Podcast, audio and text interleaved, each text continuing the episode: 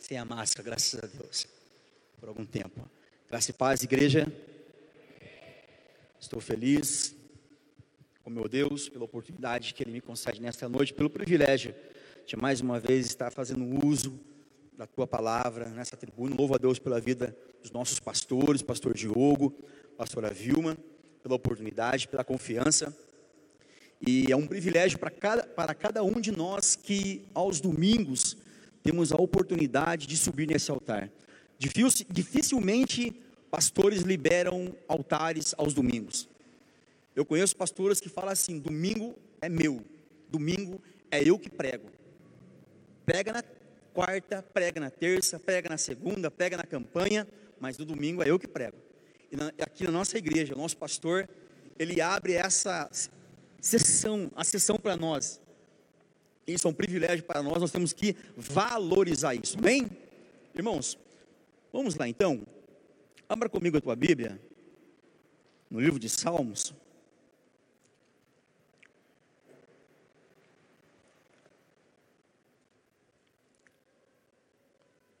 Salmos, Salmos 11.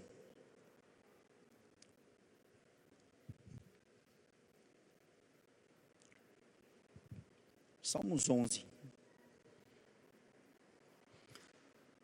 Nesses, nessas últimas horas, o Senhor tem falado o meu coração concernente a esta palavra. Todos encontraram?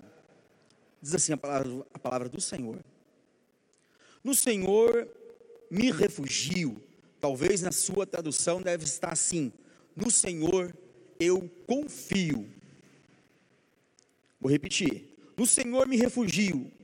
Como dizeis, pois a minha alma foge como pássaro para o teu monte?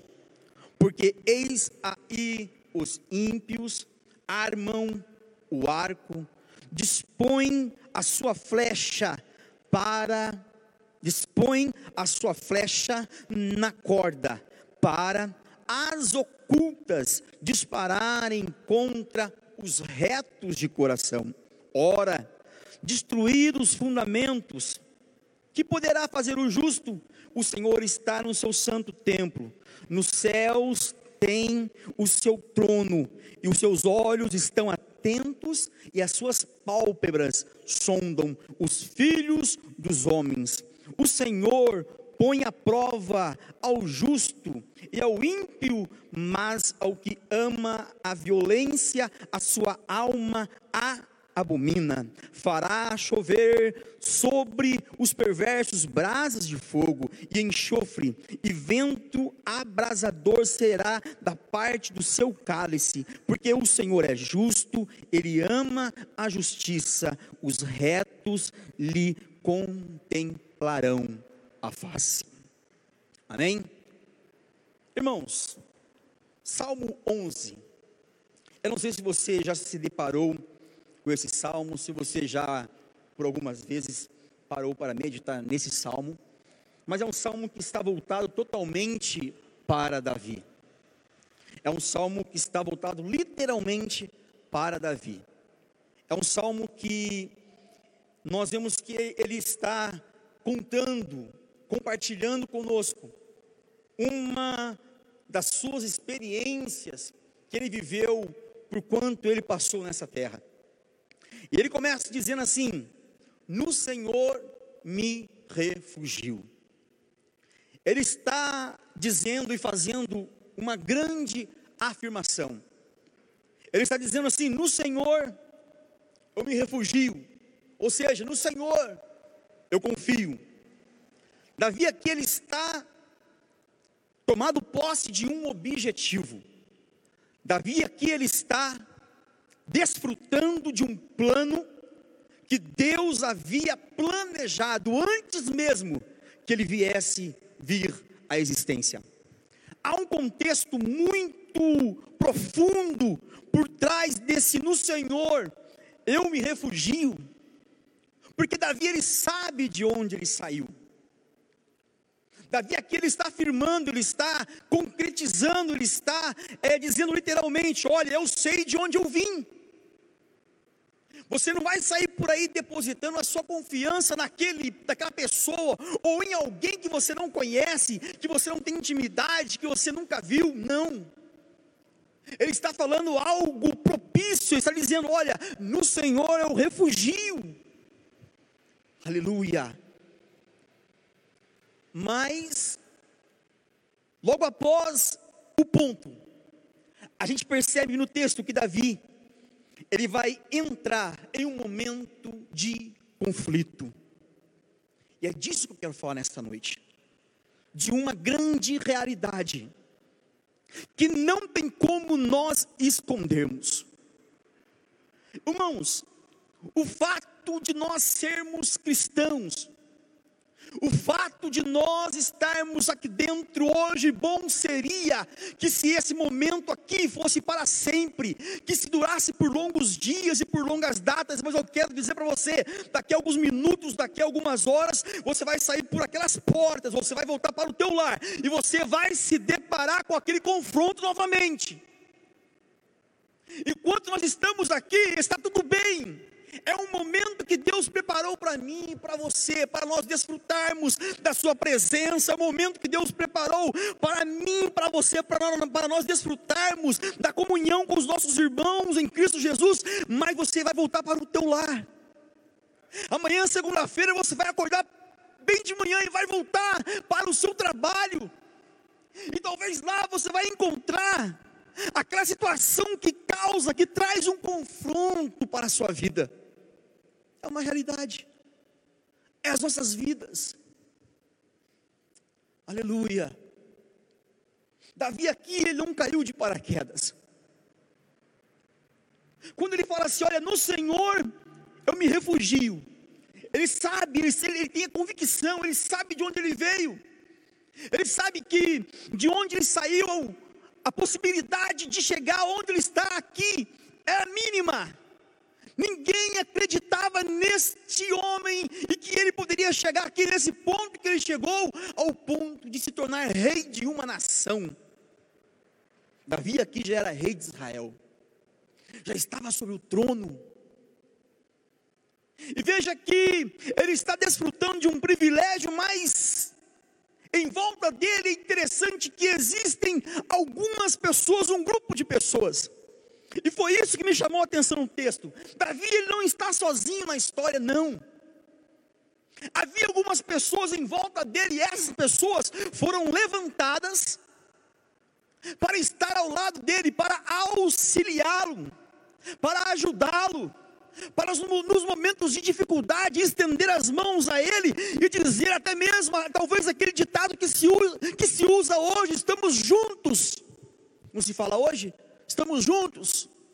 Estamos juntos, irmão. Estamos juntos, irmão. Essa é a situação aqui. É por isso que nós vemos que Davi, ele fica espantado com a notícia. É por isso que nós vemos aqui que ele fica espantado com a situação, com a notícia que chega até ele ao ponto de dizer a eles: Como dizeis, pois a minha alma é o mesmo que ele estivesse dizendo assim: como você tem coragem de falar isso para mim, rapaz?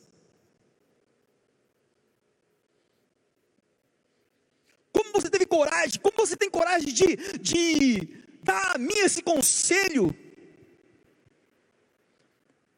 Alguém aqui está incentivando a Davi a tomar uma decisão. E ao decorrer do texto, decisão que Davi está prestes a tomar era a decisão que iria fazer com que ele viesse sair fora do plano da vontade de Deus. Talvez você entrou aqui nesta noite, neste dia de domingo, querendo tomar ou incentivado a tomar uma decisão que vai fazer com que você venha sair fora do plano de Deus. Mas eu vim aqui nesta noite, através desta palavra, dizer a você que nós podemos ser confrontados. Estamos sujeitos sim a sermos confrontados por várias situações nessa, nessa vida, aonde nós estamos caminhando, mas jamais nós devemos deixarmos sermos vencidos. Alguém chega Davi e diz assim: rapaz, foge, vai embora. Sai como pássaro, voa como pássaro para as montanhas, fuja para as montanhas. Por quê? Por quê? Porque eis aí os ímpios. Agora vem a notícia: eis aí os inimigos. E eles estão muito bem preparados com armas de arco e com as suas flechas prontas a atirar as ocultas, ou seja, as escondidas. Porque, irmãos, é bem verdade que o nosso adversário ele é espiritual. É bem verdade que o nosso adversário ele tem as suas maneiras de trabalhar, de nos confrontar. Ele tem as suas maneiras de agir contra as nossas vidas, contra a vida da igreja, para fazer com que nós venhamos sair fora da vontade de Deus. E veja aqui que eles estão às ocultas. São pessoas covardes, que estão às escondidas. Irmãos, é isso que me causa preocupação, porque é bem verdade que nós não sabemos o que, o que se passa por trás dos bastidores. Pensando comigo olhando esse texto, eu orando a Deus e Senhor, isso aqui é uma realidade, porque a gente não sabe o que está acontecendo dentro de quatro paredes. Você não sabe o que está se tratando do seu nome lá na empresa onde você trabalha, quando é feita aquela reunião. É bem verdade que eu e você nós não sabemos o que está acontecendo, o que está sendo tratado a respeito de nós quando estão em um grupo de pessoas conversando ou quando alguém está em algum bate-papo, eles estão aí escondidas, estão por trás dos bastidores.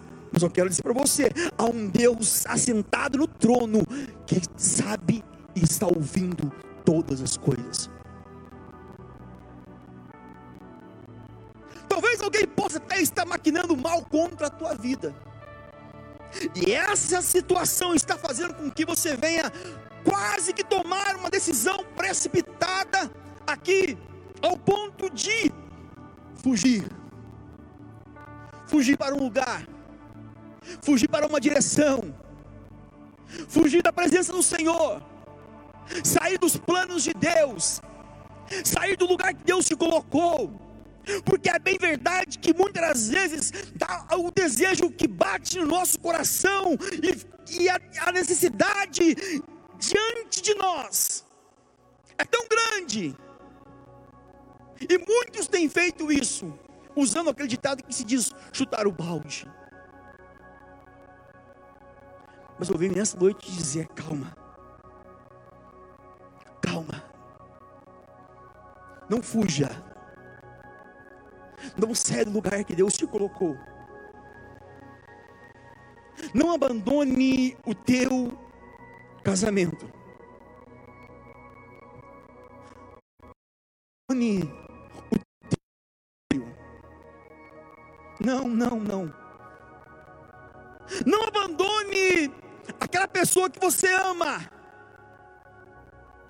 Não precisa você chegar lá no teu emprego e tomar aquela decisão precipitada que está maquinando na sua mente, que está incentivando você a tomar.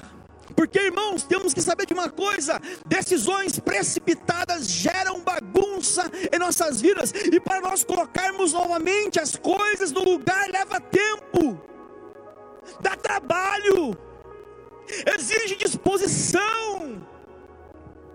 E agora chega alguém dizendo: foge.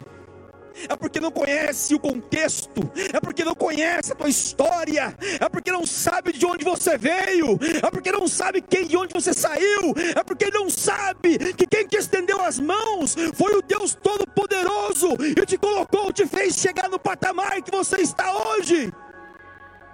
Foge foge para as montanhas. É por isso que Davi ele fica espantado, dizendo assim: Como dizeis, pois, a minha alma? Não foi para isso que eu levantei vocês. Não foi para isso que eu levantei vocês para eu receber esse tipo de conselho. Não. Ele fica assustado, ele não aceita a situação. Ele não aceita o conselho. Ele não se conforma com o momento. Aí no 3 ele vai sentir assim: os fundamentos destruídos. Sabe quando as estruturas da sua vida são abaladas? Sabe quando acontece algo com você que mexe, mexe, mexe com todas as áreas da sua vida e dá uma sacudida e parece que você vai desabar, parece que você vai cair, parece que você vai desanimar, parece que você vai largar tudo, vai abandonar tudo, sabe? Eu já quero logo avisar, eu não vim aqui para mexer no teu ego, não. Eu vim aqui para ministrar uma palavra de Deus diretamente do trono de Deus para a tua vida e para a minha vida. Talvez você entrou aqui com as suas estruturas abaladas. Talvez aconteceu algo que mexeu com as estruturas da sua vida, com, as, com algumas áreas da sua vida, mas tenha certeza que hoje Deus ele está colocando pelo poder da tua palavra as coisas no lugar. Deus está colocando as coisas no lugar. Eu quero repetir isso. Deus vai colocar as coisas no lugar. Irmãos, Deus vai colocar tudo no seu devido lugar. Não vai precisar você fugir, não vai precisar você tomar nenhuma decisão precipitada, porque Deus já está preparando tudo para você. Quem te chamou foi Ele, quem te escolheu foi Ele, quem te levantou foi Ele, quem te salvou foi Ele. Aleluia. E por que agora você está querendo fugir? Porque você está sendo orientado a fugir? Você vai abandonar a posição que Deus te colocou? Vai abandonar o lugar que Deus te confiou? É como se eu, alguém pegasse a tua história de vida, amassasse, não desse valor nela e jogasse a, na lata do lixo. É assim que, que funciona? Porque aí fora no mundo é assim. Porque, irmãos, é interessante que só é confrontado aquele que está causando algum tipo de impacto ou alguma revolução. Na Bíblia Sagrada você nunca vai. Todos os homens da Bíblia Sagrada que foram, que foram confrontados é porque eles estavam causando algum impacto. É porque eles estavam causando, aleluia, alguma revolução. Tenha certeza que se você tivesse com a tua vida de qualquer, de qualquer jeito, ou se você estivesse como o mundo queria que você estivesse, jamais isso estaria acontecendo com você. Se você está passando por essa situação porque você está incomodando o inferno, e se ele levantou contra a tua vida, ele se levantou para cair. Porque nesta noite Deus está confirmando pelo poder da tua palavra que Ele está no seu santo templo. Deus está no templo. Aleluia. Irmãos, quando eu olho para a Bíblia Sagrada, no livro de Atos, a partir do capítulo 13, nós vemos, nós vemos aqui uma, uma divisão. Quando nós lemos até o capítulo 12, parece que Lucas ele está encerrando ou finalizando o ministério de Pedro e inicializando o ministério de Paulo, no capítulo 13. E diz a Bíblia que Paulo logo ele vai a Antioquia, a igreja de Antioquia. E quando Paulo chega lá, essa igreja já estava formada por alguns irmãos e obreiros, e quando eles estavam servindo ao Senhor, a Bíblia diz que eles serviam ao Senhor jejuando e orando, e o Espírito de Deus disse àqueles homens: Separai Barnabé e Saulo para a obra que eu tenho os chamado.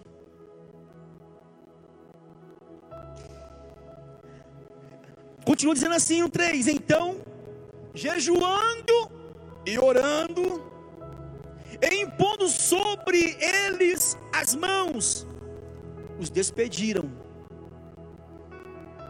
Agora, Saulo, já conhecido como Paulo, ele sai focado com o objetivo em dar continuidade no Evangelho, em pregar a palavra do Senhor, em anunciar as boas novas. Irmãos, agora veja que interessante, no, versículo, no capítulo 14, no versículo 19, que para cada ação existe uma reação, diz uma lei da química, e no mundo espiritual não é diferente. Para cada ação, da minha parte, da parte da igreja, concernente ao reino de Deus, pode ter certeza que haverá uma reação do inferno as vezes que nós nos posicionarmos e fazermos algo para que o nome do Senhor seja glorificado, haverá uma reação da parte do adversário contra as nossas vidas. Paulo está pregando o Evangelho, aleluia. Paulo está expulsando demônios, vidas estão sendo restauradas, vidas estão chegando aos pés de Cristo, e agora Paulo, ele passa a ser perseguido pelos judeus. E diz a Bíblia que pelos, pelos povos daquelas regiões aonde ele passou, eles contaminaram a mente daquelas pessoas concernente tudo aquilo que Paulo havia pregado a respeito de Cristo, a respeito da ressurreição, a respeito do reino de Deus. E diz a Bíblia que sobrevieram, porém, os judeus de Antioquia e de Icônio, instigando as multidões. Veja que interessante, e apedrejando a Paulo. Eles apedrejaram a Paulo. Eles estavam maquinando mal contra Paulo. Diz a Bíblia que eles apedrejaram a Paulo e dando-o por morto, arrastaram-o para fora da cidade. Agora veja isso. Paulo pregando o Evangelho, Paulo em plena atividade,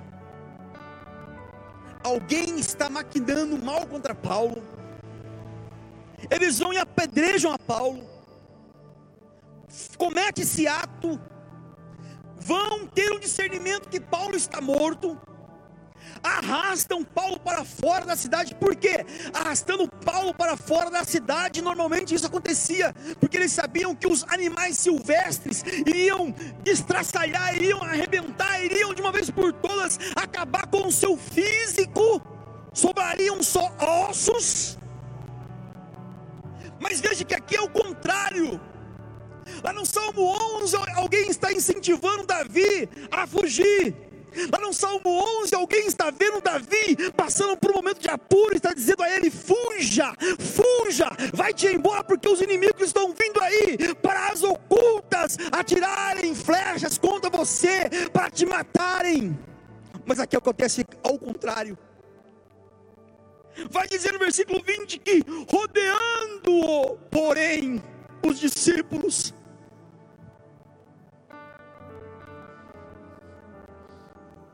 Paulo está apedrejado, ensanguentado, arrastaram-o para fora da cidade, deram-o por morto, mas a Bíblia diz que rodearam ele, cercaram-o, protegeram-o, guardaram-o. Quem? Os discípulos. Os irmãos, algumas versões vão dizer os irmãos. E quando isso agora acontece, diz a Bíblia, e rodeando, porém, os discípulos, levantou-se, mas não estava quase morto, não estava apedrejado, não estava identificado como morto, mas diz a Bíblia que rodeando-o, porém, os discípulos, levantou-se e entrou na cidade no dia seguinte, partiu com Barnabé para Derbe. Irmãos, é esta sensibilidade que nós temos que ter nesta noite. Sensibilidade que quando eu me deparei com esse texto que Deus colocou no meu coração, nós não estamos sozinhos neste barco, não, meu irmão. Eu quero dizer para você que você não está sozinho nesta viagem, não, porque Paulo havia feito discípulo, não eram amigos, não eram colegas, eram discípulos e discípulos rodeiam, discípulos cuidam, discípulos cercam, eles preservam. E quando isso acontece, a Bíblia diz que de repente, instantaneamente, literalmente, aquele que estava predejado, dado como morto, se coloca de pé.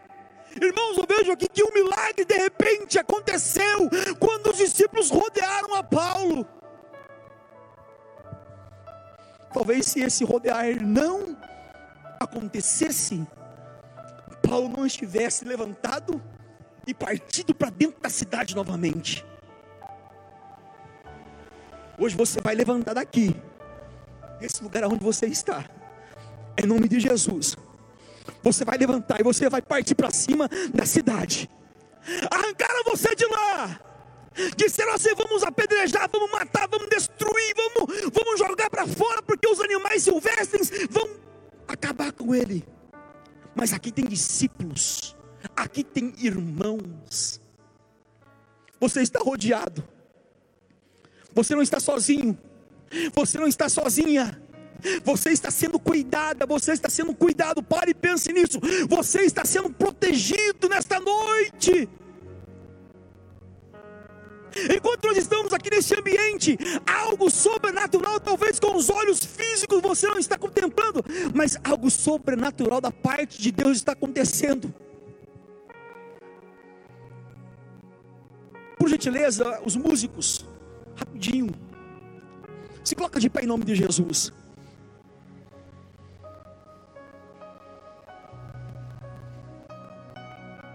Você conhece a história de Betânia? Jesus ele vai até Betânia e lá ele faz uma amizade. Para resumir, para acabar aqui. E a Bíblia diz que Jesus ele, ele vai compartilhar um sentimento dele com, com esses amigos que ele, que ele formou lá na, na cidade, na aldeia de Betânia.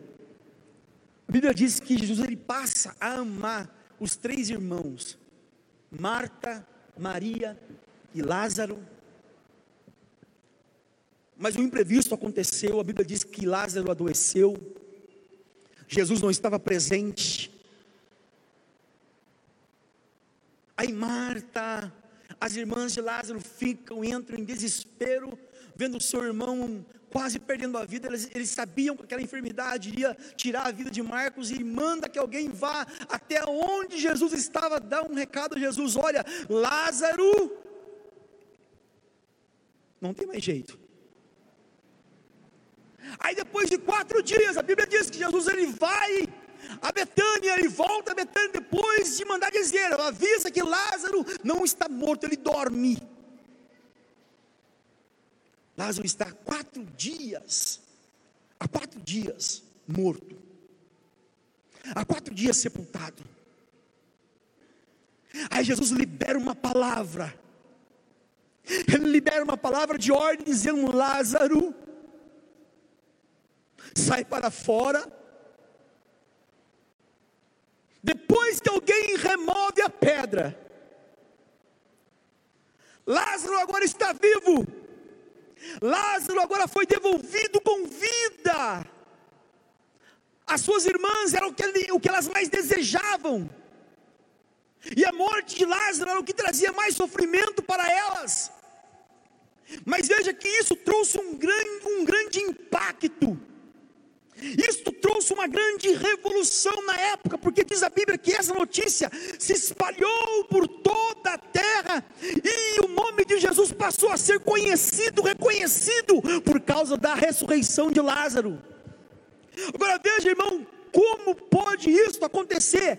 Para encerrar, olha aqui o que diz o 12 e o 9: sobre numerosa multidão dos judeus que Jesus estava ali e lá foram, não só por causa dele, mas também para ver a Lázaro, a quem ele ressuscitara dentre os mortos. É? Eles foram lá para ver os curiosos. Não foram para adorar Jesus. Não foram para se alegrar com Maria e Marta. Não foram lá para testificar, para bem dizer o nome do Senhor por aquilo que ele havia feito, não.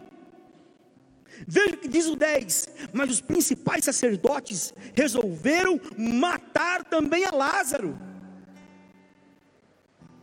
Irmãos, como pode alguém matar alguém que acabou de reviver? Olha a intenção desses homens, mas os principais sacerdotes resolveram matar também a Lázaro porque muitos dos judeus, por causa dele, voltaram crendo em Jesus.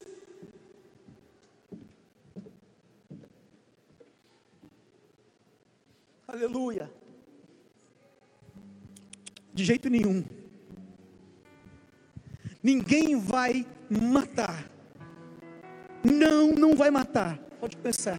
Pode começar. Ninguém vai tocar ninguém vai colocar a mão, ninguém vai derrubar. Aleluia. Quem está tomando posse desta palavra? Não, não, quem ressuscitou, quem colocou de pé foi Jesus. E aquele que Jesus levanta, aquele que Jesus salva, aquilo que Jesus faz, ninguém nessa terra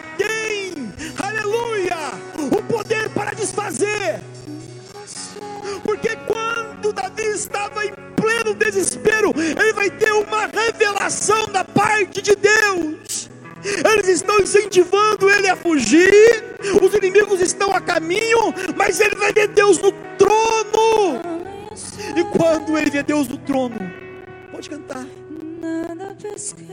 Quando ele vê Deus no trono, sabe o que é isso? É que Deus não mudou. Deus não mudou. Ele vê Deus no trono, ele sabe. Aquele que me chamou, aquele que me escolheu, aquele que me colocou aqui. Ele continua na, na mesma posição, do mesmo jeito. As pessoas mudam. Hoje dizem que amam, amanhã não amam mais. Hoje dizem que consideram, amanhã não consideram mais. Sentimento de homens mudam, mas eu quero afirmar para você nesta noite: Deus está no trono. Passe o tempo que passar, Ele não muda. Passarão terra, passarão mares mas as suas palavras, as suas promessas não vão de passar. Aleluia.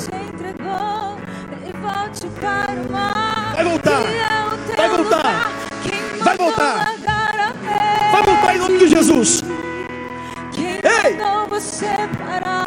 Disseram assim, agora acabou. Disseram assim, agora ele já era. Agora aquele casamento está destruído. Agora aquela porta vai fechar. Mas eu quero dizer: você vai tomar posição que